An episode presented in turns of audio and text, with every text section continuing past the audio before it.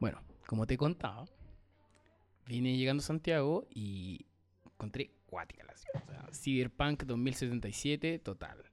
Blade Runner, Mad Max, toda la weá. Pero, mm, ¿sabéis qué me gustó?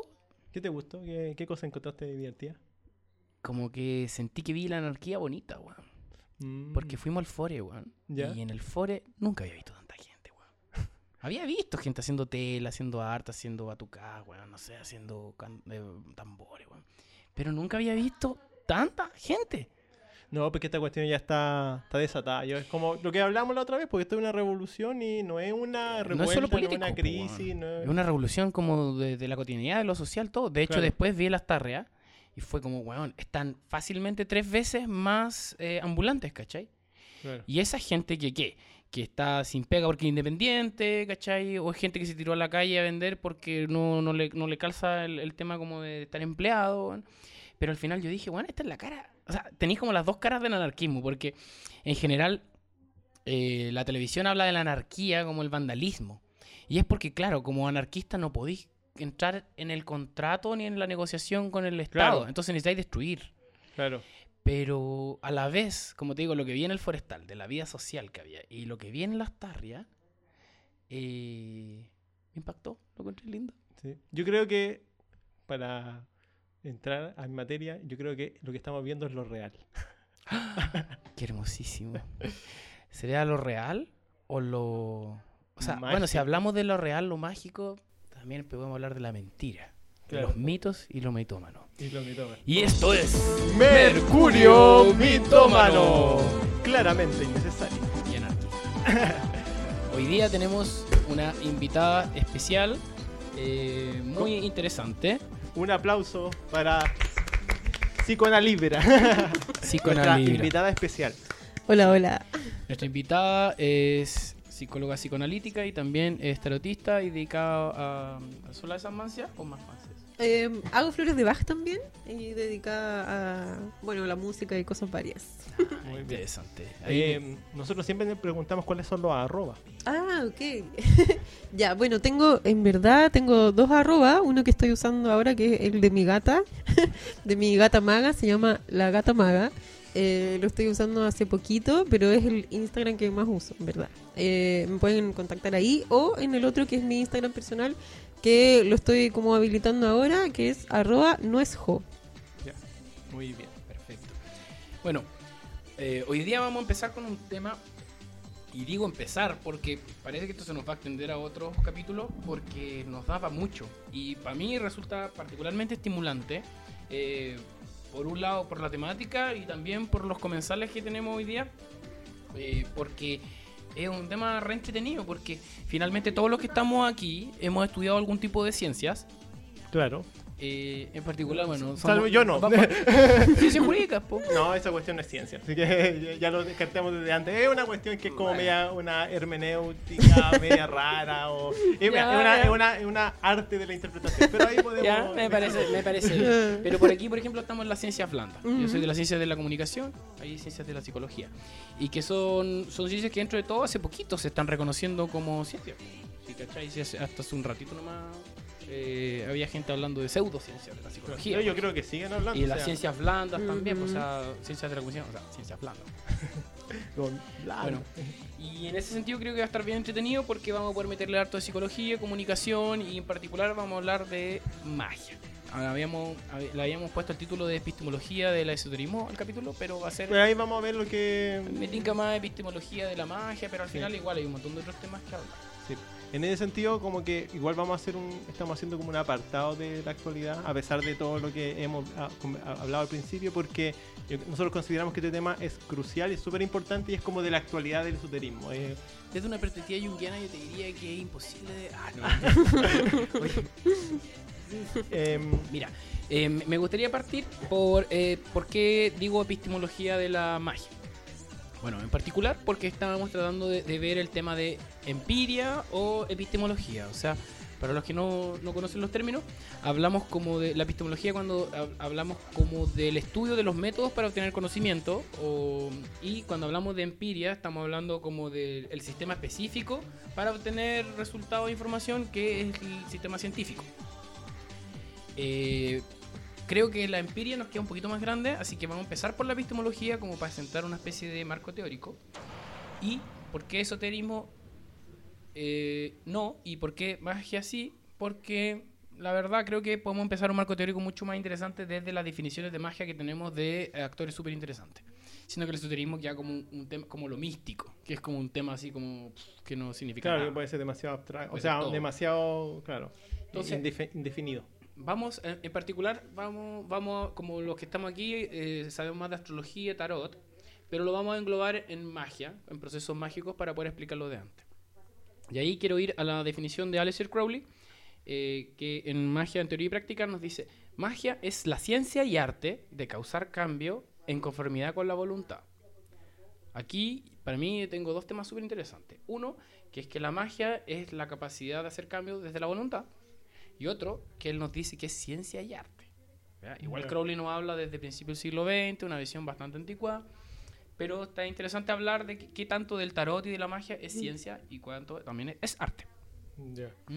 No sé qué les parece a ustedes. Sí. Yo quisiera preguntarle a la eh, eh, psicoanalibra qué piensa respecto, como, como su experiencia, Ajá, porque, ajá. claro, igual eh, la- te invitamos nosotros porque, claro, eh, desde el psicoanálisis, claro, hay una, a, a pesar de, que- de- de lo que mucha gente comenta sobre el psicoanálisis, que algunos dicen que es pseudociencia, pero eh, tiene un método súper riguroso y súper... eh, eh, súper estructurado para, para objeto de realizar algún tipo de análisis.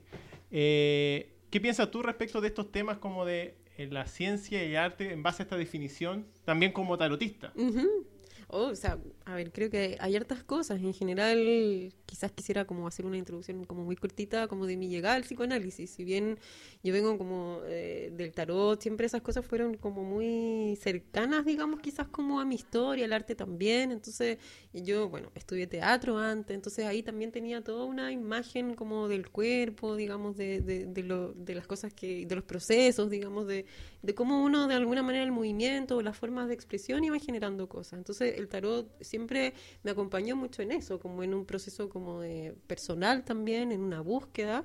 Y bueno, mi entrada a la universidad eh, fue difícil porque no me hacía sentido la psicología. Hasta que en algún momento me topé con el psicoanálisis, donde de alguna forma yo decía, mucho, todas estas cosas de alguna manera tienen mucho que ver con el arte, pues, con el arte, con la forma de expresarse. Entonces, si bien quizá el psicoanálisis es algo que está súper prejuiciado hoy en día, hay que también ir viendo las cosas un poco en perspectiva, en el sentido de que el psicoanálisis de ahora no es el psicoanálisis de 1900, un poco pensando en que las cosas que ocurrían también en ese entonces no son los mismos que ocurrían ahora. Entonces, han habido cambios, así como las distintas materias, digamos, de la ciencia ha tenido que ir flexibilizando y han tenido que ir como creciendo, por así decirlo.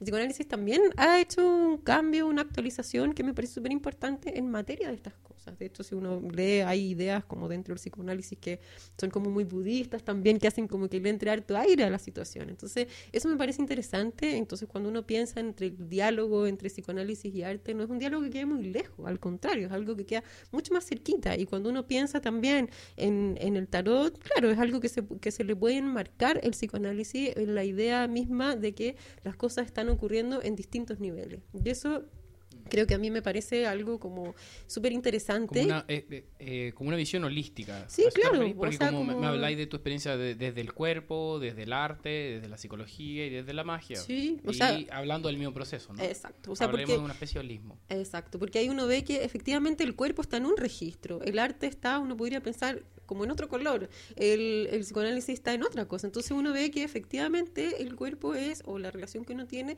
está en distintos niveles, uno Exacto. podría ver consciente. es como lo que hablaban los teosofistas de los planos, plano astral, Ajá, plano físico, sí, ¿no? tal cual, Sí. tal cual. Mira, frente a eso, volviendo un poquito a la cita que decía que la magia es ciencia y arte de causar cambio en conformidad con la voluntad. Eh, entendiendo al tarot como parte de la magia, te pregunto, en tu opinión, ¿la magia es técnica o tecné, es arte o ars, como le decían en griego, filosofía o religión? Mm. En realidad, I o. Y, oh, ¿Qué yo creo que, que voy a hacer una respuesta súper libre. Creo que es la mezcla de todas las cosas. No, no pienso en que, en que efectivamente haya uno, sino que este diálogo, digamos, de todas las cosas es lo que, eh, lo que genera ese como carácter enigmático que tiene la magia, que me parece súper interesante. Y, por ejemplo, eh, pero ¿cómo, lo, pero cómo lo, ve- lo ves tú en particular? ¿Cómo lo trabajáis tú? ¿Qué, qué Lo- cosa? ¿Cómo ¿La lo magia? sentís? Porque, pues, claro, ¿lo sentís como religioso? ¿Lo sentís como filosófico? ¿Lo sentís como arte? ¿Lo sentís como técnica? ¿O lo sientes como ciencia? Como decía Crowley. Yo sí- creo que como un poco eh, mi propuesta tiene que ver, o sea, en general yo soy muy como fan de, o sea, creo que es importante que uno tenga como ideologías con las cosas, pero pienso como que un gran problema que puede haber ahora es como el ideologismo, como en el sentido de pensar, por ejemplo, en que en que una cosa o el fanatismo como que uno, uno quiera verlo. Entonces, cuando ocurren estas, eh, este tipo de situaciones, uno ve que, que efectivamente uno podría caer en que es una sola cosa. Y creo que efectivamente no, pues, son la mezcla de todas, las que precisamente hacen que a esto, como, di- como Pero dije específicamente tú lo ves como, tú lo vives como una, una mezcla de todo. Sí. Sí, creo que en Sí, esa porque- mezcla de todo se puede integrar Es que- el arte con la ciencia, el que en el fondo uno podría pensar que son caras de la misma moneda. Y- Igual estoy un poco de acuerdo contigo, pero estaba leyendo aquí una información que eh, viene como de, de- de- del pensamiento junguiano, pero no es Jung, que hablan de la diferencia, entre, o sea, hablan del pensamiento mágico. Mm, Y el pensamiento mágico, lo, o sea, cuando hablan de eso, hablan, mira, lo, lo definen como el campo del deseo y de la voluntad que ha roto otros vínculos y que en tanto en cuanto la mente humana se somete de modo fundamental a ideas de... No me equivoqué, esto está mal escrito. Pero lo que quería decir, ahora lo voy a decir de nuevo y después eso lo voy a cortar. Eh, es que en particular como el tema de la religión versus la magia, lo hacían como la diferencia de que el sacerdote sacrifica, por ejemplo, el, y el, el- el- el brujo o el mago conjura. ¿Cachai? Eh, siendo que muchas veces también hay, se, se- se- se comparte un poco eh, eh, esos atributos o se mezclan.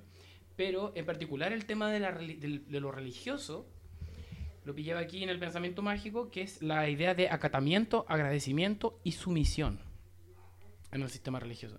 Entonces, ¿tú sientes que hay una perspectiva de acatamiento, agradecimiento y sumisión? Bueno, ustedes, en lo que es la astrología y el tarot, ¿me mm, entienden? Sí. O sea, a ver, Para que nos vayamos como a lo duro, así como Sí, que... sí. Porque yo igual pensaría que todo holístico, pero la verdad, esto a mí me resulta por lo menos polémico y no lo siento tanto como que es lo mío. A lo más hay un tema como de acatamiento, como de ciertos axiomas. mm, Agradecimiento también hay, porque por lo menos yo tengo como una vinculación eh, constante como con entidades, ¿cachai? En las que yo le agradezco también. Sumisión no. Ahí yo no tengo ninguna sumisión, ¿cachai? Ni con ningún dios. O sea, yo tengo una, hay una devoción, pero la verdad trato de mantenerla lo más horizontal posible. Bueno, hay que tratar nomás. No sé. ¿Cómo lo ves tú? Es que creo que, eh, de nuevo, o sea, voy a insistir harto como en la idea de los distintos niveles, porque uno podría pensar que la magia hoy en día, en ese ejemplo como que tú pusiste, es como un juego de lenguaje. O sea, como Sí, pensando totalmente. en cómo uno va a mostrar eso como para el otro, entendiendo que un, un chamán hará su juego de lenguaje, hará su magia, y un sacerdote hará su juego de lenguaje y hará su magia también. O sea, como entendiendo en que, en que son escenarios distintos. Ahora, cuando uno va, va a hacer eh, una lectura de tarot o cuando uno también va a hacer una terapia, hay algo que se pone en juego de antes. Y eso me parece súper importante. Cuando uno va a ir a un terapeuta o cuando uno va a ir a un tarotista, uno dice voy a a este tarotista y no otro. ¿Mm? ¿Por qué? Porque leí, porque no sé, me parecerá interesante, me parecerá chistoso, me parecerá qué sé yo. Y eso es algo que en psicoanálisis nosotros llamamos transferencia imaginaria. ¿Qué quiere decir eso? Como que yo tengo una idea de antes, de, de quiero esa persona y no otra. Entonces, esa, esa como transferencia imaginaria, por decirlo así, nos pone en un lugar, pone al otro en un lugar de poder. ¿no? O sea, que decir, es como cuando uno va al médico, uno dice, ah, voy al médico porque el Claro, médico me el dice... Diostor. Exacto. Y esa, y esa es una condición para que en el fondo se pueda generar como un encuadre un, o una sensación previa. En ese sentido, ¿tú asumirías el papel de sacerdote en el caso que sea necesario? Yo creo que todos lo asumimos. Creo que un poco como diciendo es algo que va, Sí. como que es, es muy difícil desmarcarse de eso porque si no, esta magia no funciona. Exactamente. Ya, sí, interesante, porque claro, el, el, el hechicero, el mago, como que no tiene esa interacción con el otro. O sea, al final, ¿eh, ¿qué? Si tenía una interacción con el Lego es como de una interacción comercial. Exacto. Pero el sacerdote, bueno, a diferencia de los ejemplos que tenemos hoy en día, eh, se acerca mucho más a la visión del terapeuta. Exacto. Sí. Mira, y de la confesión, pues como esta idea que también en un Ah, encuadre como del tarot, independiente de lo que uno vaya a ver o de lo que digan las cartas, interesante lo que se genera. Y lo mismo en, lo- en la astrología y todo, que hay un espacio como de confesión, donde el otro viene a contarte algo y Sí, donde sí, el otro viene como de alguna manera a Abrir buscar algo, o sea, a buscar Ah. algo. Un poco cuando uno va a un lugar, uno dice, ya, fui al, fue al- me vi al tarot y, y ¿qué tal? ¿Te gustó o no te gustó? uno Uno busca dice, como un impacto. sí, Y no. un impacto ojalá inmediato. Exacto, y a veces ese impacto tiene más que ver con la persona que con, con, como con terapeuta. eh, claro, o sea, como Claro. con lo que uno ve ahí. Y, Claro. y ahí como tu experiencia como desde el punto de vista como inverso, o sea, Ah. no como el consultante, sino como el que da la terapia o da... El o- terapeuta. eh, El, el terapeuta, pero no, pero por ejemplo... Terapeuta, sacerdote. Pero que- lo que quiero hacer como hincapié en que el tarotista no sé si necesariamente tiene que ser un terapeuta, Claro, no necesariamente. eh, Ah. independiente de la discusión que pueda haber Sí, ahí, sí, sí. sino como de eh, cuál es tu visión del tarotista eh, desde el punto de vista de, no sé, por ejemplo, yo no sé si funciona como un canal. Y ahí como canal de qué o, de qué cosa o, qué, qué podríamos entender por canal. ¿Qué pensáis tú respecto de esa, como desde la postura del, del tarotista? Ya, ok.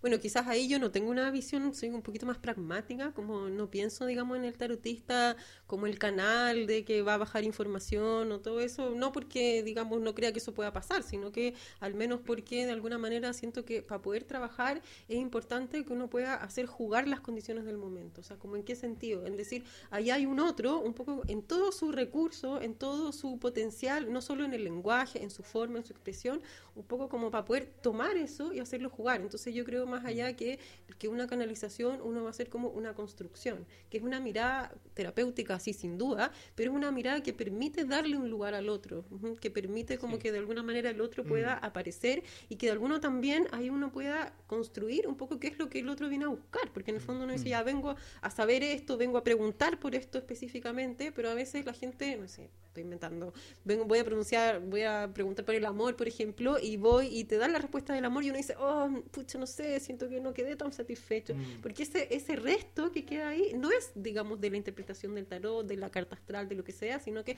es un resto de la relación que sí. está ocurriendo El- como en ese momento. Ujú. Sí, estoy súper de acuerdo porque en, en general, en, en mi experiencia, bueno, yo la, la, la canalización que hago, eh, yo la verdad me la tomo como súper poéticamente. O sea, Ya. Cuando se habla básicamente como de la conversación del ángel de la otra persona con el tuyo. Ah, sí. Entonces ahí hay como una canalización que incluye al otro, pero la verdad es un concepto súper poético y súper como metafísico.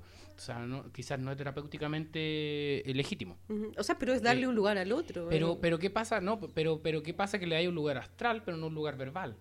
Entonces, por ejemplo, mucha gente cuando me visita a mí, llega y me dicen así como en la típica, así como, pero dime tú, po", ¿cachai? Ah. Y ahí al final estoy yo hablando 40 minutos, ¿cachai? Y la otra persona se enoja, se pone a llorar, po. no, Ya. no tan así, pero me refiero que llegáis a esos extremos. Ya. Eh, y hay gente que llega con esa parada, porque quieren que tú le hables no y todo. Pero ahí creo que no se da lo que decís tú, o sea, excepto en el plano como más poético y astral, porque Ya. ya, puede ser más debatible, pero por lo menos en mi concepción de eso, yo estoy hablando de, la que la, de lo que la persona me está permitiendo que yo vea Claro. o que Yo, yo hable. yo creo ¿Cómo que... lo, cómo lo? Sí, ¿Qué no, no, no, no, es que yo estaba pensando que con lo, con lo que están eh, señalando eh, y relacionándolo con la cita que mencionó eh, Cáncer Marxista hace un rato. Eh, claro, existe, este, eh, o sea, este- esa cita hablaba sobre un concepto de sumisión. Repitámoslo, mira. Ah, la cita de la sumisión. Repi- Sí. Repitámoslo un poquito, mira. Sí. En el pensamiento mágico se, se transforma en, en un pensamiento o en un concepto religioso cuando el modo fundamental es el acatamiento, el agradecimiento y la sumisión. Claro.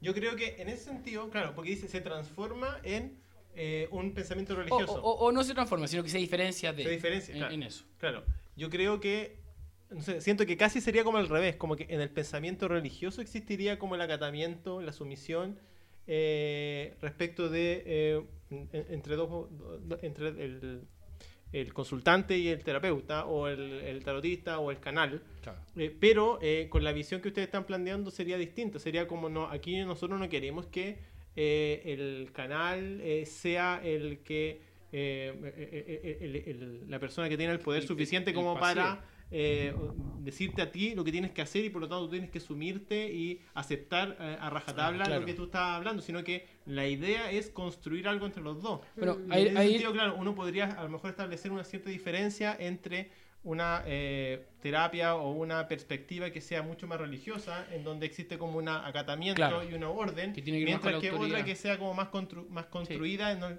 en el cual yo diga, mira, estas son las herramientas que yo tengo, Claro. ¿qué quieres tú Claro, para...? Pero que también uno podría pensar que son dos formas distintas de tener poder. O sea, como que cada vez que a uno le dicen poder, al tiro nos imaginamos como esta lógica autoritaria, como yo, martándote, qué sé yo. Pero en el Claro, está fondo... el, el liderazgo, por ejemplo, Exacto, también. claro, pero, pero Sí. cuando alguien viene a preguntarte a ti, hay una relación de poder. Porque tú Sí, estás en un sí, lugar totalmente. como de saber, ¿no? Pero yo, yo creo que eh, lo importante como de esta de, de esta, mm, esta cita, ¿cachai? O, o este, e- e- esta definición específica del acatamiento, agradecimiento y sumisión, eh, que es de, mm, es de Fraser, de la, la rama dorada, eh, eh, estaríamos encontrándolo con que por lo menos la visión que tenemos nosotros no es tan religiosa Ah, claro. en cuanto a la Claro. magia, ¿ya? Me, me refiero un poquito desgranando Claro. de que pa- partiste diciendo que era un poquito de todo. Yo creo que ahora acabamos de sacarle un poquito la lista religiosa, por lo menos la visión que tenemos nosotros. O sea, es que... el- el- Es que viene de lo religioso, Claro. tiene que ver con lo religioso, pero no es un proceso religioso en sí, porque no estamos en esa situación de poder, porque si no es tan fácil hacer sectas, ¿cachai? Pero es que es De muy fácil, llega- llega-. Porque yo en la situación que estoy de lector tarador, vos veis tanta gente vulnerable y, de repente caché que te hacen caso y es como, wow, o sea, a mí me da miedo, así como hacer una secta y no Mm. darme miedo. O sea, y no darme cuenta. Sí, pero es que claro, bueno, son parte como de la dinámica de la secta, pero a propósito de, de lo religioso, yo creo que ahí uno podría rescatar como, como el núcleo de la religiosidad que tiene que ver con el creer. Y yo creo que es algo súper Ah, importante, eh, claro, que a la hora de que uno vaya a cualquier, si tú vayas a un médico, si tú vas a un psicólogo, es un acto de fe, po, en el Sí, sentido como Pero que yo creo uno- que la fe es más espiritual que religiosa. Mm, Yo- es que, no, no, no, no, es que ¿No? Lo, que, lo que yo podría decir al respecto Porque, es que... porque yo creo que, disculpa, que en lo, en lo religioso la fe se manifiesta como en lo dogmático. Pero en lo espiritual la fe se manifiesta como en ciertas vivencias o en ciertas sensaciones, ¿cachai? Que son más importantes quizás que como lo dogmático. Pero que pueden ser dogmáticas también. ¿o tú Sí, crees sí, sí, no? claro. No, si al final estamos hablando como de puros conceptos interconectados. Ajá. Es un poquito como para ir diferenciando. y- Sí, y- sí. y- Pero y- en ese sentido, como que hablando de conceptos interconectados, eh, y, y a lo mejor rescatar como la, el origen de la palabra religio- Claro. religión, porque es Ah. religo, o sea, es religarse, reunirse con otro. Ah, mira. Es como Really? un. Tienes que buscarlo. no, Búsquenlo. no, te- te creo, te creo. están escuchando. Eh, entonces, en ese sentido, claro, la medida en que eh, un conjunto de personas se unen respecto de algo, claro, ya empieza a existir una religión o una reunión o re- Ajá. religación entre otros. Y esa situación eh, implica, desde ese punto de vista, eh, que eh, se genera una comunidad. po. Entonces, Mm. cuando, claro, cuando yo no soy, o en este sentido sería positivo lo religioso, si yo no siento confianza con el otro, yo no puedo re- religarme con esa persona, no puedo ligarme ni unirme, porque en la práctica yo desconfío. Pero que el tema es que, el, por lo menos lo que hemos hablado, la confianza viene como de esta transferencia imaginaria, ¿cachai? En esta persona yo puedo confiar por X razones. Mm. O sea, yo creo que no necesariamente. ¿eh? A veces como que damos por hecho eh, como que la confianza es algo que está dado y no. Pues. O sea, un poco como pensando cuando uno conoce a alguien, por ejemplo, y te ponía a pololear, uno dice, ah, ya, entonces confío en esta persona absolutamente y, Está y no, pues. Está ahí en proceso de, y uno ve cuándo realmente se instala la confianza, cuando las relaciones crecen, pues no es algo que venga, que, que ocurra al tiro. Oye, mira, tengo una, aquí eh, una, una acepción en- etimológica de la palabra magia. O sea, me refiero a un- una, una de las versiones como de la etimología de magia, que vendría del, del sánscrito de la palabra maya, ya. que probablemente la conocen, que habla de la ilusión. Eh, en, en- en el caso en el caso hindú es como básicamente como la Matrix, así como vivir en esa ilusión que o como en el ¿cómo se llama en Platón? El, el La caverna. topos uránico. Eh, no, pero el topo uránico es más allá. No, es que Ya. vivir en la caverna. Ah, ya, es la caverna entonces. En la caverna es la ilusión. Entonces, Maya, eh, por lo menos en, en- en lo que entendemos como el- la religión eh, hindú. Pero mm, aquí aparece que eh, aparecía la etimología también como mm, el- ilusión o engaño. Entonces, tenía que ver como con la prestidigitación también, que es como muy di- distinto. O sea, finalmente Aleister Crowley trata de hacer esa diferencia como la magia con K o con H. no sé Ah, ya, qué. Y la prestidigitación, pues que es como este, este, como, este como contrato en el que la gente va como a creer que le está diciendo algo mágico, pero en realidad saben que no. Ya. ya. Entonces, magia me llama mucho la atención porque al final nos lleva al tiro al tema de la ilusión y la ilusión nos lleva a eso, como a la Mm. prestigitación o al tema como más místico del, del, del de más allá de la caverna, o sea, de cómo Mm. derribamos la caverna. Sí. Así que opinan ustedes de eso, cómo ven que se relacionan. ¿Lo hab- ¿Habían visto esa relación del maya con la magia? Eh, mm, yo no lo había visto, pero me hace mucho sentido desde este punto de vista.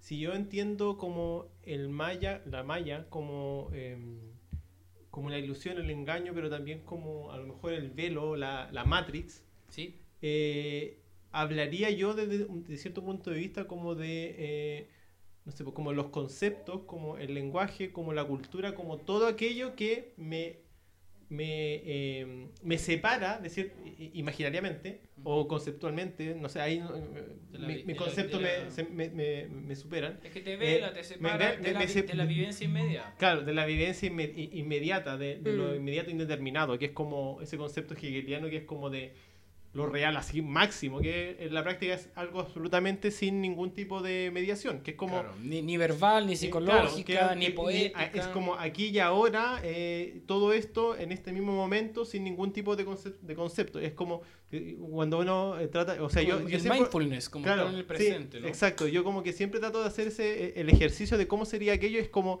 imagínense, imagínense que en vez de, por ejemplo, ver las cosas, no sé, pues yo aquí veo, supongamos, un computador, en vez de ver un computador, viera, solamente mancha. Porque lo único que yo puedo percibir son colores, son sonidos, pero sin significado. Entonces, en la práctica todo se transforma como en una cosa muy nubosa, muy como, Ah. eh, como, un- No, como una- y- un- y basta con que lo sintáis como plástico, Claro. piedra y, y metal, ¿cachai? No, pero sin- ni siquiera esos conceptos, es más maya, es Más como, allá. como solo la, Ah. el- la sensación del color, la sensación del sonido, Sensación sin de ningún textura. tipo, claro, sin sensación de textura, pero sin ningún tipo de mediación. Y Mm. claro, esa cuestión o te puede como maravillar o te puede... Ya, Pero eh, ¿cuál sería la cuál sería la relación de la magia con esa ilusión? claro, o, no, yo o- creo o que con la- esa sí. mediación, porque al final me Sí. estáis diciendo que la ilusión o el maya sería el medio por el cual podemos entender eh, Claro, lo yo creo, yo, sí, yo creo que la mediación o, la- o- el concepto de magia sería como el entender las, eh, los mecanismos, la- las reglas de esa malla y por lo Ya, tanto perfecto. posteriormente usarla a Ah, tu eh, favor. eh, eh, O- sería como, como la informática, como aprender a ser un Exacto. poquito hacker del Exacto, sistema. Mm. exacto. de Y yo creo que como que, en- eh, o por lo menos esa es mi concepción de que, No, y- todo- Y, es muy similar con la, Sí. la concepción como media caote, ¿no? claro, como que, la- claro, como que en la práctica las ciencias ocultas tienen como ese objeto de, eh, de hacer esa alteración Mm. de esa malla, de, la, del- del- del- del- de aquella, a- aquella como eh, membrana que te va separando de lo real, independiente de que lo real no lo podáis a lo mejor intervenir nunca. Igual tú estás integrando la palabra en español maya para referirte como el maya hindú. ¿O estás estás ocupando la misma palabra hindú? Eh, Porque como que sí. me, me, me pareció que estáis hablando al final como de la red, como de una malla de gallinero. No, no, no, no. Puede también serlo. Puede ser, ¿no? Puede, puede que exista el, así como el, El, el vínculo. el vínculo proto-indoeuropeo. Oye, y bueno, nuestra invitada psicoanalibra. ¿Qué opinas? De nuevo, te, te repito un poco la pregunta que estamos viendo. Ya, por la etimología, de lo que magia vendría de, de lo hindú o incluso protoeuropeo eh, del, del lenguaje que, que tiene que ver con la ilusión y el engaño.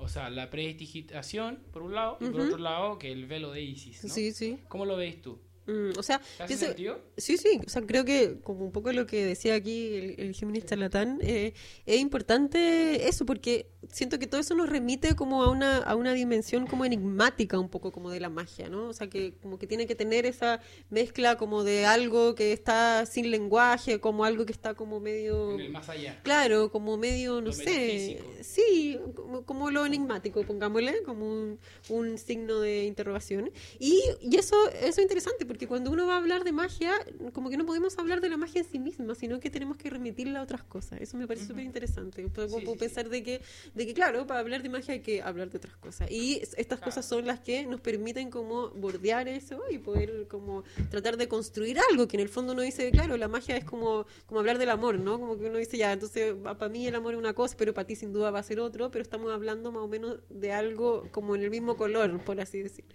Ya. Bueno, pero, pero por lo menos quedamos de acuerdo que cuando hablamos de magia nos estamos enfrentando a, a la ilusión. Eh, Yo creo que sí, y creo que como en todas las cosas, creo que la ilusión es algo que tiene mucho que ver un poco como como aquí me voy a ir como para otro lado, pero como con lo perceptivo, ¿no? O sea, hay un registro, digamos, del pensamiento que, que a propósito de Hegel, como que Lacan se inspira mucho en él, que se llama lo imaginario, que tiene que ver con la fantasía, con lo que está recubierto las cosas, y todos tenemos mucho imaginario. Un Claro. poco como... A, a- a mí me resuena mucho eso porque siempre he sentido que la magia es como una forma de poesía. Es como un, un lenguaje poético con el que interpretar y modificar la realidad. Sí, sin duda. Mm, O sea, y ahí y eso es lo bonito, porque ahí está como, como tu acepción de magia, que sin duda va a ser distinta quizás a la mía o a la otra, pero que eso lo hace igual de mágica. Oye, y pa- mira, pa- pa- pasando a, a- a- quiero pasar a otras definiciones de magia aprovechando eh, las de James George Fraser, que es el escritor de La Rama Dorada, de Golden Bow. Bow, no sé cómo se dice. Es como bow. Ay, no sé. Y bueno, él hace la diferencia entre mm, la magia teórica y la magia eh, práctica. ya. Y ahí realmente podemos entrar más en, En- en detalle. Ya, Porque sí. él dice que la magia teórica es la expresión de reglas que determinan la consecución de acontecimientos en todo el mundo. Para mí eso significa básicamente las reglas cosmogónicas o las leyes cosmogónicas, como de entender lo que organiza el mundo desde el punto de vista sutil, no de lo material. Me imagino este- como Harry Potter, cuando Harry Potter va así como a la escuela, como que ahí le enseñan cosas que tienen que ver como en ese lado, Eh, Es, que, es, que magia, es, que- es que magia teórica también tiene que ver como... como, co- las, como- las- co- magia uno. Es que sí, pero que también tiene que ver como cómo tú percibes, o sea, eh, cuál es el contexto que a ti te permite creer en el tarot y te permite como dar de- eh, algún consejo en el Ah, tarot. ok. Entonces, eh, entonces la magia teórica por eso es eh, la- las reglas que determinan la consecución de acontecimientos en todo el mundo. O sea, Ujú. delante hablamos, y de nuevo vamos a hablar después, de la sincronicidad. Ah, sí. Que ese sería como una, yo creo que una expresión lo más empírico que hemos podido lograr, y que en realidad no es ni tan empírico, si en realidad es como uno de los, de los desvaríos un poquito de- del tatita que a mí me encanta. Pero eh, de todas maneras son reglas cosmogónicas, ¿cachai? Que nos permiten entender el asunto. De hecho, así como hacer un- una postilla. Me decía, no tengo ni idea si está bien uti- utilizado. el No importa, no importa. Pero es como, había un libro que se llamaba Los Reyes Malditos, que era una saga y había como un cura. Y el cura hablaba de que uno tenía que aprenderse las reglas del- de la tierra y las reglas del cielo. Las reglas de la tierra era Ah. el derecho y las reglas del cielo era la astrología. Y que con eso tú podías como manejar el... O sea, estáis listos para el éxito, Géminis charlatán. Y ahí yo como que... Entonces, por un, lado, por un lado agarramos como las leyes de la termodinámica, Claro. y por el otro lado agarramos, algo, ah, bueno, elegimos alguna cosmogonía mágica que nos sirva. Claro, yo creo que por ahí a lo mejor empieza como esa distinción, porque con esto como que se me, se me remite la distinción entre como ciencia y arte. Mm. O sea, digo, no, no, mentira. Como entre ciencia como más... eh, eh, ciencia como más eh, tradicional y como una cuestión como mucho más esotérica Ya. o como mucho más, eh, a lo menos religiosa. Como que, Mm. como que, que sería como lo más oficial dentro de... ¿Y ustedes creen que podría, perdón, ahí como pensarse a veces el, el arte como una ciencia? Como para hacer la vuelta al revés. Oye, está inter- súper interesante la Mm. pregunta, bueno, yo creo que no, pues, o sea, a primera instancia te digo al tiro que no, pero, pero en realidad me presentaste una reflexión que nunca he hecho. Mm. O sea, porque uno piensa, Eh, piensa en Da Vinci, por ejemplo, No, uno yo- dice, Yo creo, yo- yo creo que lo que sí hay son métodos. ya, No sé si ciencia. uno podría pensar que el arte tiene métodos. El, el arte, por supuesto que tiene métodos, o sea, sí tiene métodos. Lo que Pero pasa- no, pero, pero científico. Lo que mm, pasa- No, porque hay- es, es que es tan subjetivo. O sea, como que parte de la conversación que estamos haciendo ahora es como, ¿qué tan empírico podemos hacerlo subjetivo? Claro. ¿Cachai? Y bueno, en la- psicología ya es complejo, pues, en la ciencia blanda es complejo. Porque, bueno, finalmente lo que se puede hacer, y es un poco lo que eh, pretendía también la, em, Simón de Beauvoir o, o en sus postulados, es como, o sea, me, me recuerdo y me tira porque ella dice eh, que el, el feminismo es la colectivización de los problemas individuales o domésticos, ¿cachai? Entonces, de alguna manera, cualquier aproximación empírica que queramos hacer a la magia va a ser como una colectivización de una experiencia espiritual o mística personal. Mm. ¿cachai? Y ahí es donde tendríamos que entrar a meter herramientas como estadísticas, no sé, empezar a ocupar Eh, la otra... yo, yo podría como me- mezclar más esta- el- o meterle más pelo a la sopa. Ya, a ver, a ver. Eh, en la práctica, ars y tecne, arte y técnica son sinónimos. Porque ars es la palabra latina que define que es el sinónimo de tecne, que es la palabra griega. Ah. Me muero, Entonces, siempre pensé que griegas. que era- ah. no, Ah. entonces, La- Lars Go- eh, delante me estaba leyendo Sí. que, que la Goetia era una claro. Y yo dije, bueno, pero si yo te- tenía entendido Lars Goet. Ya, No, ya. porque en la práctica el tecne es, es, es, es como el la forma de hacer algo. Ah. Es una cosa más práctica. Mientras que, claro, que se diferenciaría de como lo especulativo. Que lo especulativo no tiene como un objeto eh, práctico de hacer tal o cual cosa, sino que, en la que en, en definitiva eh, es solamente eh, hablar y especular y teorizar. Entonces la, la- la dicotomía va, va más que entre tecne y arte, es Ujú. como entre tecne arte y teoría. Teoré. Entre como en, en- en- en- en generar ideas, en generar conceptos que después yo empiezo a bajar. Eh, Bueno, pero, pero igual hay caleta de teoría del arte, pero ciencia yo creo que ya se nos escapa un poco. eh, que ciencia, claro, es como conocimiento. po. Si uno también es como que se va a la etimología, Sí, sí, pero es que si nos vamos a, a o la episteme, po, resultado estamos- empírico, ¿sabéis qué? Yo creo que de repente como que la ciencia del arte es como la estética en realidad. Ya. ujú. O sea, lo decía como a propósito de lo que decía ahí al principio, porque No, creo que, que es súper importante a veces como eh, un recurso como el lenguaje que es la paradoja, que nos hace, que nos permite como poder pensar, un poco como diciendo Claro, como que...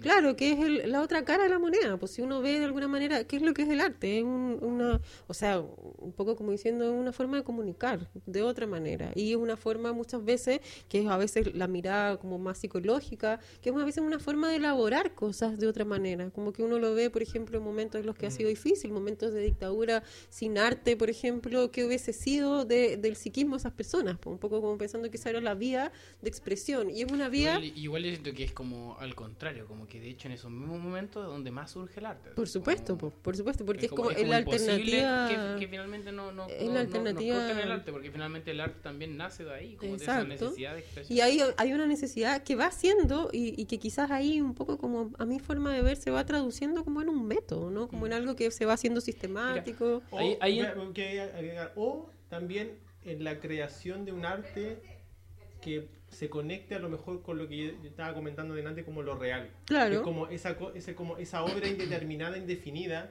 que no tiene como un tipo, una historia que tú la puedas como eh, encajar. Sí. Que es como que te dice, ¿qué es esto? Ujú. ¿Qué- ¿Por qué, qué, qué- qué significa esto? Así como que, eh, y que te- lo único que te genera son preguntas, porque te, te enfrenta como a lo, a, a lo inmediato y indeterminado. Ujú. Y en ese sentido, igual es interesante, o sea, como desde el punto de vista como de la estética, es como el- la obra de arte que hace eso, ¿cachai? Que es como que te Ah, dice- claro, que te rompe que- el, que te rompe el, el la narrativa de la Exacto, realidad y exacto. y, te enfrenta a la vivencia inmediata de la realidad. Ajá. Claro, Ujú. claro. O sea, que, que me parece un recurso súper importante porque en el fondo uno ve, se puede utilizar como de distintas maneras y creo que eso me parece eh, como muy científico, como en el sentido de que pues, es capaz de como llenar lugares, o sea, un poco como diciendo, en el sentido cuando a veces la realidad se hace muy horrorosa o se hace muy no, no tramitable, uno puede poner un arte para que sea algo que vele, como decía quizás Géminis Ah, claro,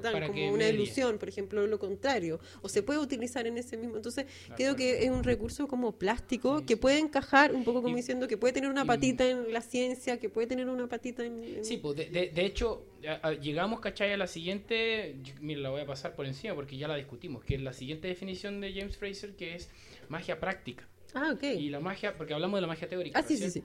Pero no nos dimos ni cuenta y entramos al campo de la magia teórica, que él la define como una serie de reglas que los humanos cumplirán con el objetivo de conseguir sus fines.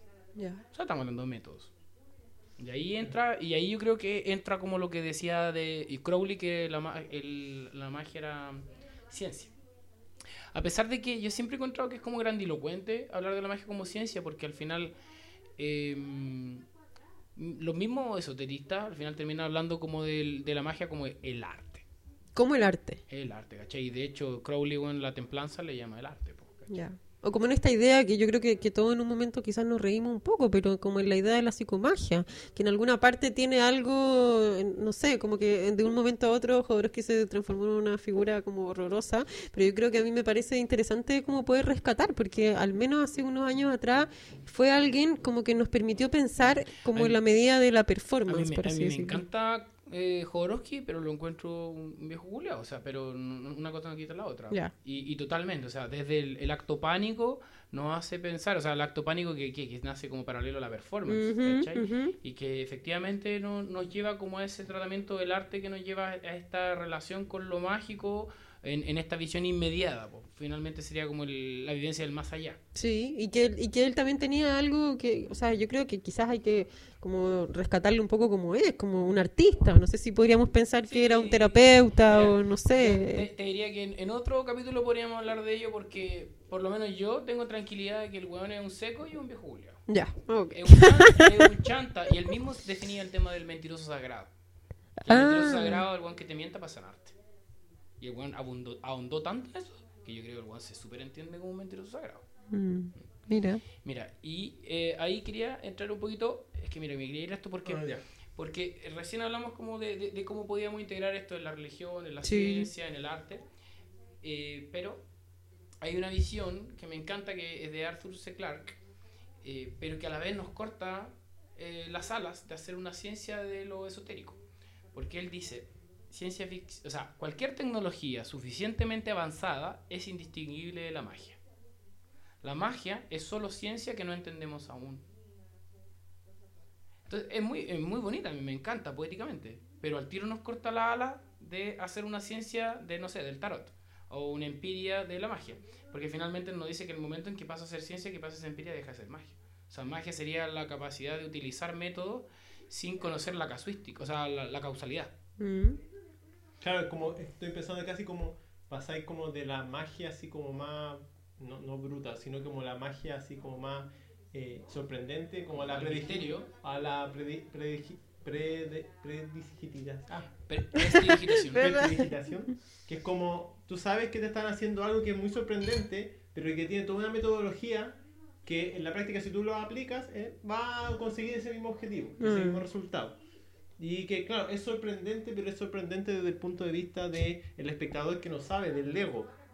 Es como, y, y que en la práctica es como, no sé, pues, armar computadores, eh, hacer un programa, inter- cierta interfase y todo el tipo de tecnología. pues. O, o básicamente instalarle el internet a la abuelita. Claro. Pero, pero ef- ef- efectivamente. eh, no, no.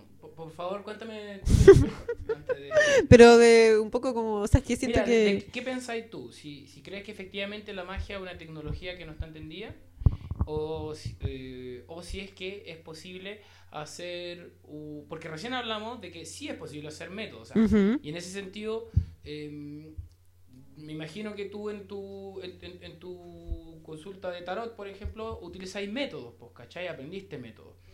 Pero al, al- al aceptar como los métodos del tarot, uno como que se est- está haciendo, uno como que desoye la voz de la empiria, porque no, para interpretar el tarot, por lo menos desde mi visión o de mi experiencia, no es necesario conocer el por qué funciona, sino que el que funciona y cómo funciona, o sea, cómo, cómo hacemos que funcione.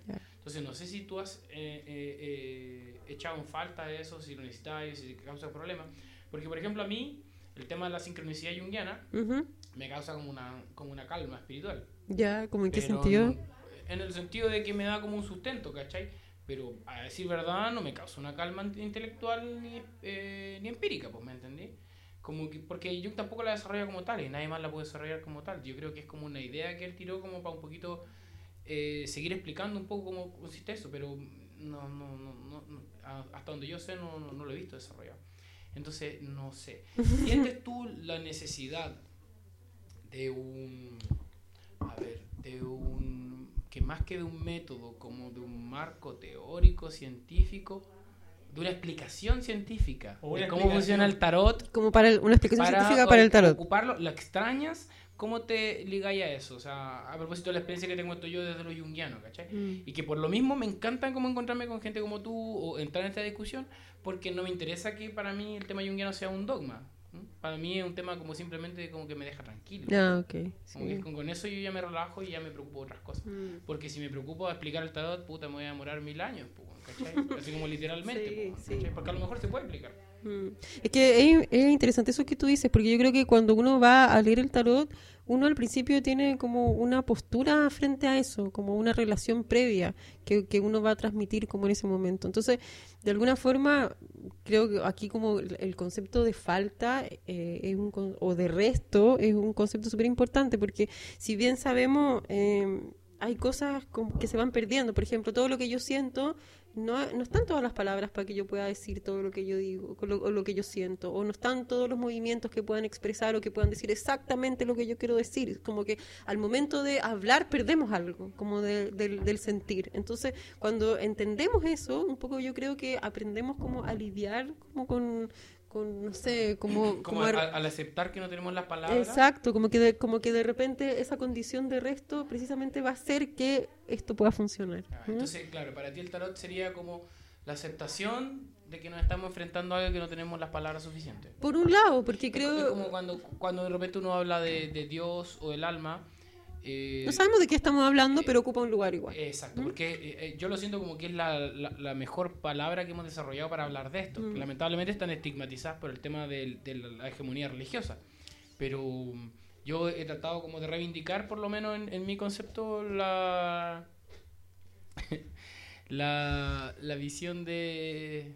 Me fui, pero pasó un, un, un espíritu. un angelito. No, pero está bien, está bien. O sea, como, o sea, eso por un lado, porque yo creo que, que o sea, en el fondo el, el, el tarot necesita dos cosas como para echarse a andar. Uno es como, como el tarot en sí mismo y otro es la estructura en la que yo voy a hacer que eso hable o lo, cómo yo voy a relacionarme con Pero esa estructura no necesita...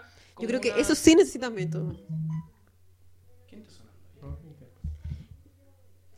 Em, ya, pero entonces no, no, no sería necesario como ese marco teórico explicativo. O sea, yo creo que... Ah, que- entonces no, se sería, no sería no sería necesario como ese, ese marco explicativo de los orígenes del asunto.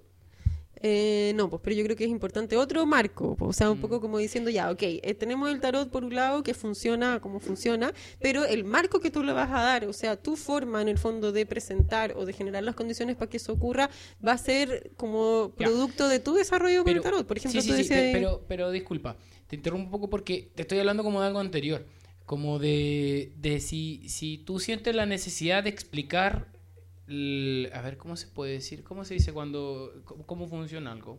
Eso. No, me hay una palabra, pero no importa. Eh, ¿Se te hace necesario el explicar cómo funciona el tarot para re- realizar el tarot? Bueno, Para hacer una uno, lectura, para para- uno. Sí, Sí, sí, sea, porque uno no se lo explica al, al- al cliente probablemente. ay, Pero, pero, eh, ¿cómo te enfrentas a eso? ¿Lo necesitas? ¿Cuál es tu explicación que te da ahí? Así como yo te explico como la sincronicidad, que, que de todas maneras, como te digo, para mí es insatisfa- insatisfactoria, es como, para mí es como, Mm. como un, Es un analgésico. tení- Es como lo que tenés. sí. Pero es como lo que me calma lo suficiente para seguir trabajando y, y que me ha permitido como seguir haciéndolo como sintiéndome totalmente seguro del asunto. Mm. Pero me di cuenta que era por un tema de que se necesita esa seguridad. Y el problema es que dentro de mi inte- intelectualidad yo no la podía tener sin un sustento o un fundamento científico. Mm. Pero me tuve que hacer un poco el tonto, me tuve que agarrar un poquito, ¿cachai? Como de esa sincronicidad para que la cuestión funcione. Y en mi experiencia, pucha, me ha funcionado. A la gente se va toda encantada o, o aterrorizada, pero no se van impasibles. Mm. Pero mm, no sé cómo lo ves tú. Eh, Necesidad de ese sustento, ¿cómo traspasaste la necesidad de ese sustento si es que sentiste eh, en algún momento es, eh, eso? Porque no sé, po, no, no sé si y, interpeláis al tarot de la misma manera que podéis interpelar los métodos, ¿cachai? Psicológicos. Mm. O sea, sí, pues de- yo creo que, que todos necesitamos un poco como condición del lenguaje y de la lógica entender.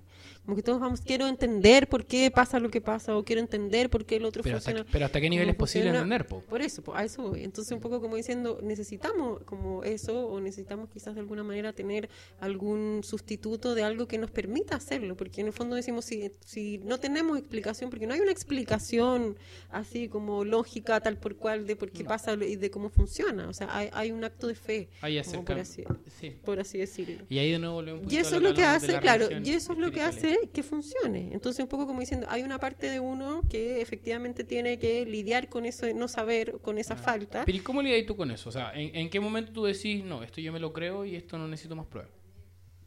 Eh, oh, es, es difícil la pregunta. Yo creo que a veces pasa que uno, eh, bueno, no sé si a ustedes le ha pasado, yo hubo un tiempo que me leía mucho el tarot yo sola. Yo creo que quizás Sí, sí, todos sí. hemos pasado un poco por eso. Y de repente uno dice, ah, el tarot está hablando puras weá, o no sé, o como, pucha, no, no, no, está, no es claro, o no es no sé qué. Entonces uno dice, claro, ¿qué pasa ahí? po? O sea, que uno está como interferido, o que uno está de, de repente tomado, porque nos cuesta ver como objetivamente. Y probablemente la lectura que nosotros entreguemos al otro no es una lectura limpia, es una lectura que está atravesada por un O sea, sí, eh, pero uno trata de que sea lo más limpia posible, o sea, lo, lo menos interferida por el ego, yo creo. probablemente. Claro, pero eso no te asegura que Pero, efectivamente pero eso y, sea... y- y disculpa que sea insistente, pero en- en- eh, ¿has encontrado tú el punto de inflexión en el momento que tú decís, no, no necesito más explicación, porque esto? ¿En qué momento No, tú decís, el tarot no. me sirve y no necesito más explicación? Me, me da un poco como por temporada, como que hay veces que me enojo con el tarot, como que digo, ah, esta cuestión no sirve para nada, y lo mismo me pasa a veces como... Pero, pero ¿será porque, porque al mismo tiempo lo tenéis como apoyado por la otra forma de terapia?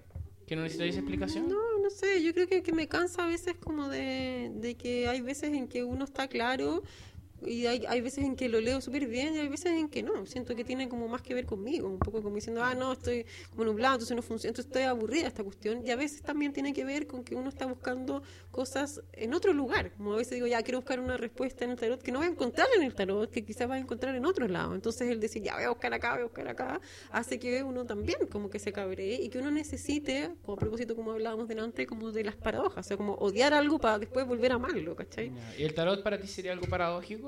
Sí, por supuesto, como el psiquismo, como todo, o sea, un poco como diciendo uno necesita de Es las como una cosas- lógica de lo ilógico. Sí, pues sin duda, la lógica de los contrarios, como sin noche no hay día.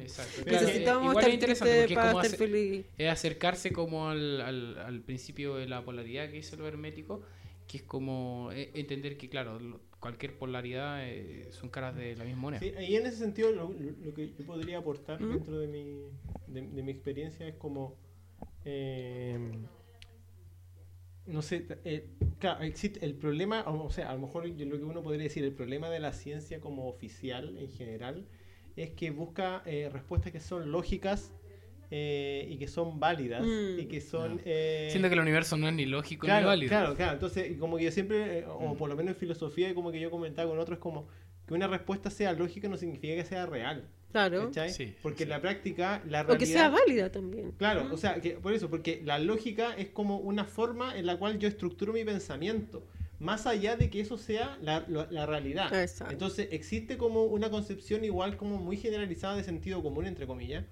eh, entendiendo sentido común como la ideología imperante, que in- implica de que, no, si yo, eh, o sea, lo lógico es lo verdadero. Entonces, eh, es Claro, como el logos igual- objetivo. claro, logos es igual al ser, Mm. pero no necesariamente es así, o sea, porque claro, puede existir, o sea, de partida como que exi- eh, eh, eh, eh, estaba la hecatombe o, o- o estaba la confusión, por lo menos de la física cuántica, de la cual mucho como del esoterismo y la pseudociencia, inclusive las sectas se agarran, de que, eh, claro, hay cosas que no son, que son contradictorias y que por lo tanto que la explicación sea contradictoria no significa que sea irreal. Mm. Y yo creo que el tarot tiene un poco de eso, o sea, de que eh, uno podría decir, bueno, sabéis que esto no tiene una explicación lógica. Pero claro, que la explicación no sea lógica no significa que la explicación no sea real. No. Y hay dos opciones, o la explicación realmente es ilógica, y que podría ser, Sí, podría ser. o eh, que no tenemos las herramientas necesarias como para dar una explicación más profunda. Sí, sí. A mí me gustaría recordar, estaba buscando la cita pero no la pillé. Hay una cita de, de un mago del caos, la, la voy a buscar y ojalá la, la ponemos en la bibliografía, eh, que, que dice que el mejor modelo que podamos generar del universo conocido no va a ser más que un modelo de las limitaciones perceptuales humanas. Mm. ¿Cachai? Porque finalmente, claro, la ciencia tiene toda esta arrogancia como de disciplina nueva, la verdad, ¿cachai? O sea, obvio que me encanta la ciencia, porque bueno, obvio que ojalá podamos ir a, a la luna el, Claro. el próximo año. Pero, mm, Ahora. pero me refiero que, que finalmente desde la ciencia no va a venir esa reflexión, ¿cachai? Quizás desde, no sé, desde la neurología, no sé, pero al final igual es una weá que, que yo encuentro que me parece totalmente lógico. O sea, de verdad que lo que máximo que podamos entender no va a ser más que un- una expresión del modelo de nuestras limitaciones de entendimiento. Claro, ¿Se entiende? claro. Entonces, creo que, ah, ah, yendo un poco a lo que decían ustedes, creo que el tarot como que nos permite enfrentarnos a eso como de una manera más, más relajada. Como, como que ya no nos estamos enfrentando a este universo desconocido y tenemos una herramienta aquí que nos sirve como para darnos explicaciones dentro de nuestras percepciones como limitadas. Totalmente. Y ahí uno ve también en lo Y- bonito de cómo uno- está compuesto el tarot. po. Y uno acepta como la información que pueda llegar, ¿cachai? Ya sea de un mundo arquetípico, ya sea de un mundo mágico, metafísico, pero porque eh, llegan fuera de la lógica. Mm. Entonces como que es un, un lugar donde se puede aceptar lo ilógico como válido. Mm. Y, y que muchas veces se valoriza, po. porque en, en el mismo contacto con la otra persona te vas dando cuenta que esa weá que la recibiste de una manera ilógica, de una manera pre, pre-lógica, por decirlo de alguna manera, porque a veces se manifiestan con qué, como imágenes, no sé. Eh, en la canalización, quiero decir en particular, en, mm, en todos esos temas, eh, eh, nos permite, pucha, pues entrar en ese mundo sin necesidad de ponerle la empiria. Como que para mí el tarot es como eso un poco, es como de- decir como, ya, tenía un montón de cositas como enciclopédicas que podía aprender, pero finalmente esta, ot- esta otra conexión con lo inefable. po. Sí, o sea, es que tiene eso bonito, que tiene eso sencillo, pues de que si uno ve, uno dice, ok, no somos solo ciencia, sino que somos otras cosas también. Y cuando uno ve en, en los arcanos menores cómo están distribuidos, Pero es que no es tan, no es tan- no es tan sencillo, porque finalmente nos estamos enfrentando, ¿cachai? Con el mundo científico que apela a que todo puede ser entendible, pues, O sea, pero es que me refiero como a la estructura del tarot, pues, como cuando uno piensa, las espadas pueden aludir a eso, a lo intelectual, a las cosas que están ahí, a la lógica, pero uno ve, eso es una parte, es un camino. Es- eso es súper interesante porque en lo científico el tarot queda como en lo metafísico, en lo que no se puede explicar, ¿cachai? O la basofia supersticiosa. Pero al contrario, en el tarot la ciencia sí está incluida entre uno de por lo menos cuatro eh, elementos Aspectos, que claro. aspectos, ¿cachai? Claro, entonces digo, tiene que ver un poco con qué lente estamos mirando la situación, po. o sea, un poco como pensando en que efectivamente si vemos todo bajo el paradigma de la ciencia nos van a faltar montones de cosas. Yo creo Mira. que, que lo, lo sencillo o el origen un poco del tarot es precisamente esta idea de que no, no es solo una cosa, sino que es el diálogo de todas las otras. Interesante, eso. Es como el diálogo entre lo que se entiende y lo que no. Exacto, y es Como la el- mezcla de como ambas decía cosas. Castañeda, el, el tonal y el nahual. O el yin y el yang, ¿no? O sea, Eh, como que uno ve bien, que hay una integración de. Exacto. Eso Claro, es la, ciencia se estaría eh, entonces posicionando como un como un yang eh, sin competencia. Podríamos decirlo. Porque no, no acepta el, el diálogo. No acepta el Exacto. diálogo. Y eso ha generado algo que, que quizá aquí me vaya un poco a otro lado, pero me interesa como mencionarlo un poquito, que es como la cultura de la ciencia. Si uno ve un poco, hoy en día está todo como pauteado científicamente porque hace bien, que es un poco como la cultura del que las cosas te hagan bien y la cultura del positivismo, ¿no? Como que hay que estar siempre feliz, hay que estar siempre bien, porque eso es lo saludable y porque lo saludable Ah, es salir a igual- correr, es salir a estar como un poco en este modelo médico, Me, me gusta- me- científico. me gustaría hacer un poco el- la distinción ahí de que está como lo positivo, ¿cachai? Que es como lo que te refieres tú, y está el positivismo que en realidad Sí, es no como me un- refiero un no al movimiento, antiguo. sí, no, me refiero como Sí, a sí. ese No, positivismo. me, me gustaría, me- me hago la aclaración porque en realidad lo he escuchado muchas veces y, y creo que genera una confusión en, Sí, la, en sí. la población. Bueno, y- no, me, no me refiero a eso, pero, pero claro, en, el- en esta idea incluso de que hasta la sexualidad queda esquematizada, ¿no? Uno dice ya, como tenga relación una vez a la semana porque hace bien. Entonces uno dice, ok, ¿qué es lo que pasa ahí? Uno eso lo saca del, del registro en el que eso está y la instrumentaliza. Pues. Entonces uno dice, claro,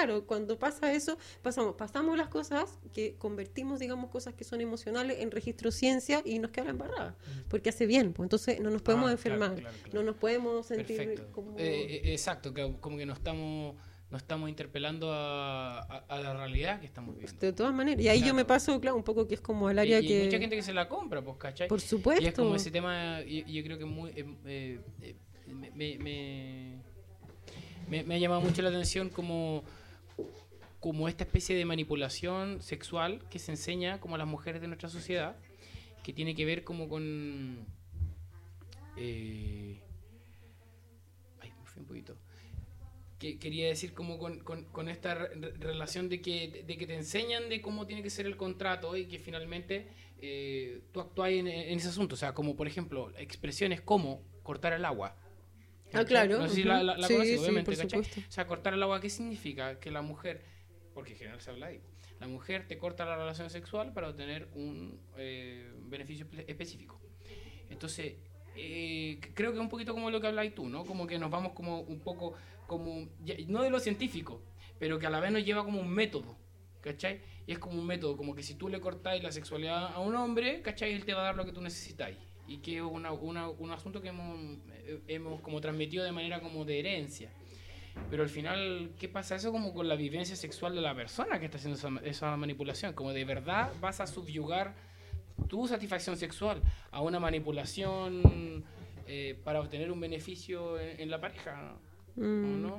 O sea, sí, sí, yo, pero yo creo que ahí quizás yo me iba un poco como para otro lado. Pienso que eso que tú dices tiene mucho que ver como con códigos culturales, con un montón de cosas que, que, que llevan ahí, que son como los mitos urbanos, ¿no? Pero un poco a lo que voy es, es- son como los mensajes a veces como que, que transmiten las farmacéuticas y que la gente se aliena a esos discursos. Yo lo hablo quizás un poco más desde mi área que tiene que ver como con la salud mental, ¿no? De que la gente a veces dice, bueno, no me puedo enfermar porque tengo que ser fuerte, porque, porque enfermarse un poco como diciendo, no, tengo que ser siempre positivo, tengo que siempre pensar bien, o sea, como Ah, que son mandatos que se van alienando a un modelo científico, un poco como pa- como que la ciencia empieza a ocupar los lugares así como de la Ah, casa y que llega y como un eje de control, ¿no? Como que controla ser- hasta a tu mejor- sexualidad. a- a- puede ser a lo mejor como, mm, como eh, algo que ha estado bien discutido ahora a propósito de la salud mental, que es el tema de los antidepresivos como un- una, una herramienta de funcionalidad más que de sanación. Sí, o sea, digo que en el fondo la ciencia ha tomado un discurso que es un discurso de poder, por tanto es un discurso alienante, donde la gente dice, ah, porque esto, esto tiene un paper científico, ah, porque Perfecto. la ciencia lo Ah, dice. El, dios toro. entonces. Exacto. Entonces Sí, creo que eso es peligroso, porque un Sí, poco como lo que hablábamos eh, al Y- principio, y al tiene final que ver también tiene un tema como elitista y de casta y de misterio, porque finalmente yo lo que entiendo es el artículo, o sea, por ejemplo, yo de, de civil entiendo lo que leo en el diario y sobre el paper que escribió otro weón, ¿cachai? Y, y al final, pero yo no, no logro entrar, o sea, no sé, pues a lo mejor yo desde otra disciplina logro entrar al paper, pero de ahí a entrar como en otro mundo, entonces al final termináis siendo como una casta finalmente que no es tan distinta a la, la magia. O sea, ¿y qué pasa un poco con la gente que quizás no tiene la capacidad de leer el paper? po? O sea, que escuchó que el café hace mal o que esto hace mal. Yo, em, como ya estamos a- a- avanzando, solamente quería como, y, y esto en realidad estamos dando, está, eh, eh, eh, eh, es para rato, Eh, pero quería como a lo mejor presentar un otro tema o, como, o- o introducir el último tema Sí, sí. chiquitito. Diría. Sí. Eh, te, te- te- te diría Sí. que, que, un, que, que tenemos el último tema, porque Sí. por un tema de tiempo, pero la verdad yo creo que la conversación entretenida que ojalá logremos traspasarla a la siguiente, a la siguiente sesión. Sí. Que muera Sí. la semana al tiro. Pero, mm, pero me refiero, pero sí. Da- Ya. da- dale por favor. Ya. Eh, el, el tema que quería como en- entrar, como ir más, eh, o, o ponerlo en tapete, eh, tiene que ver principalmente con esta situación de como la- el análisis como terapéutico de las mancias.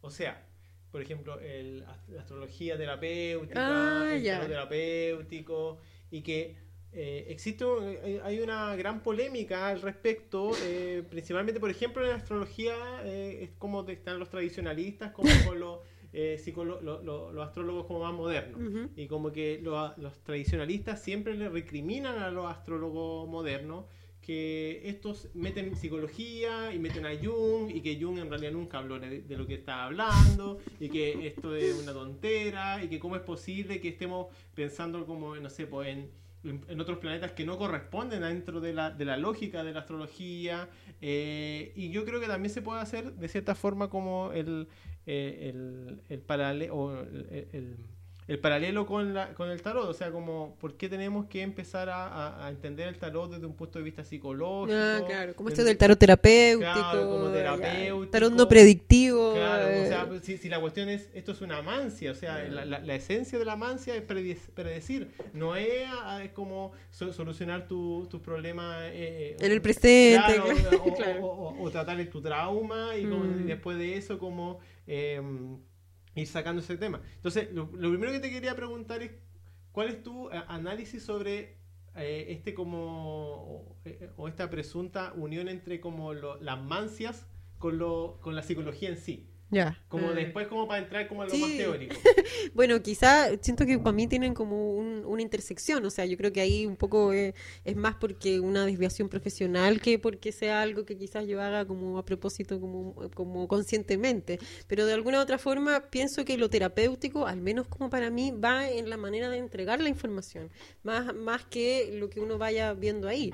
Creo que el tarot de todas maneras, o sea, a mí me cuesta mucho pensar en el tarot no predictivo, en el tarot como de tu situación presente, como que siento que quizás yo no, no, no me enfoco tanto desde ahí, como que yo digo, bueno, esto lo, esto sale, esto es lo que va, o sea, como lo que puede ocurrir. Entonces creo que la forma quizás que uno tiene de entregarlo, un poco en el sentido de decir, ¿qué piensas? ¿Te hace sentido? ¿Crees que eso podría ser? Para mí al menos eso es lo terapéutico, o eso es lo que quizás yo trato como de, de poder ver, o, o al menos de poder tener en cuenta que la persona viene a ver el pero que, que esa persona no se vaya angustiada. Ese al menos para mí es el foco, un poco como diciendo desde lo terapéutico, porque si, si yo siento que quizás esa persona llegó súper angustiada y se fue súper angustiada, yo ahí no puedo, como un poco como por mí, no puedo dejar que esa persona se vaya, un poco como... Sí, hay que dar una, una vuelta. Yo, yo me lo tomo por el tema de, de- Yo lo siento que es generar una narrativa que haga sentido eh, para la sanación de la persona. Mm, Porque finalmente yo de repente les tiro a las personas unos pronósticos, pero como presente y futuro. Eh, yo soy, me, me encantó como lo dijiste porque creo que yo lo comunico de la misma manera, pero soy al revés. ¿Ya? Porque a mí no me gusta mucho el tema predictivo. Yo soy Ah. muy del tema presente. y finalmente dentro de eso incluso eh, hay, aparecen unas lecturas pero terribles, apocalípticas. weón. Y sabéis qué, Esa- eh, pero yo siempre trato de darle una narrativa y es como ya, ¿por qué estamos viendo esto? Claro. ¿Para qué? Exacto. ¿Para dónde vamos? Y, Es de darle un me piso llama a la la atención persona. que la gente que se va más como la juega es la gente que, ¿qué? que te termina dejando una propina, que te termina pagando más. Entonces, creo que, no sé, en, ese sentido como que me da la impresión de que, y resulta súper importante para muchas personas, como que le desarmé el concepto, y pero que se vayan con, con, la sensación de que hizo sentido. O sea, que, lo, que, que se los desarmís con piso, porque si tú le das un piso emocional a la persona, da lo mismo que lo, que lo hagáis mierda, por así decirlo, pero, tú, pero después tú lo contuviste y lo levantaste. Y la gente a veces valora que uno le pueda decir cosas. Claro, y lo aprecian, Dependiendo- y se van llorando, Sí. pero, fel- pero- Pero ahí va un poco como diciendo lo terapéutico para mí es que efectivamente tú pudiste ser consciente de que esa persona tú le ibas a tirar una, un cachetazo, pero que después lo vaya a poder recoger. Eso es lo terapéutico para mí, porque siento que un poco es como la, la lógica o- o del cuidado, ¿no? Como que uno está ahí terapéuticamente cuidando que es un espacio de privacidad, que es un espacio donde el otro va a ir a abrir, a contarte cosas. O sea, eso es algo al menos que para mí hay que respetar harto, porque es Sí. como, como que eso le da lo, como lo sagrado, por así Y- decirlo. Lo, pero, pero mira, lo, lo, ¿cómo se dice? Lo carnudo, lo jugoso, es que, bueno, en el próximo capítulo de Mercurio Metómano nos va a contar quiénes son tus pacientes del tarot. ya. No, Claro, mentira, sí. mentira, eso no se hace. No. En ese sentido somos sacerdotes también. Sí, somos El sacerdotes. tema daba mucho, en realidad sabemos que esto va a tener un segundo capítulo, Eh, así que Uh. queríamos darte las gracias, eh, Psiconalibra. Muchas gracias. Muchas gracias. No, Y, gracias a eh, ustedes. Gracias eh, a todos los que los podcast escuchas eh, por eh, seguir nuestro nuestro podcast. Eh, recuerden nuestros auspiciadores a eh, arroba mugrerío y arroba eh, tienda Rejo y Plástico. Mm. Ah, y, y yo, eh, bueno, cáncer marxista, eh, vengo de la Casa Espiral en Pucón, pero que hacemos talleres en todas partes de Chile. Sí. Y en particular, ahora el sábado 7 vamos a empezar un taller eh, intensivo de tarot de los arcanos mayores. Sí, Así, Así, que, que, están- lo dejo Buena. invitado, métanse en Casa Espiral, ahí hay más información y van a tener... este Arroba tipo de- Casa Espiral. Arro- arroba. Arroba Casa Espiral, pero en Facebook hay más info, Ya, la verdad. Pero Eh, es arroba Casa Espiral Pucón. Sí, y pero ahí métanse, van a cachar una cosa, y bueno, la idea es que tengamos este tipo de, de reflexiones. O sea, ahora estamos hablando entre gente que sabe un poquito más, pero Napo, el que venga a aprender, la idea es que lo, lo invitamos a esto, ¿cachai? No, no- no- yo por lo menos, y, y creo que ahí estamos compartiendo un poco, nos estamos invitando a la gente a que nos sigan, nos crean. Es como, dialoguemos, conversemos, Sí, ¿cachai? Totalmente. Porque... Eh, yo creo que eso es como la, la- la- la- por lo menos la postura de este podcast. Es como eh, Mm. un diálogo, eh, no es una cuestión. eh, y si vienen los No, científicos no, y, a y- decir y que no- extrapolarlo a nuestros trabajos como particulares, ¿cachai? Claro, Que se claro. repliquen eso. Claro. Y bueno, en ese sentido yo soy cáncer marxista. Yo soy Géminis Charlatán. Yo soy psiconalibra. Y Bacán. Mercurio Mitómano. francamente irresoluble.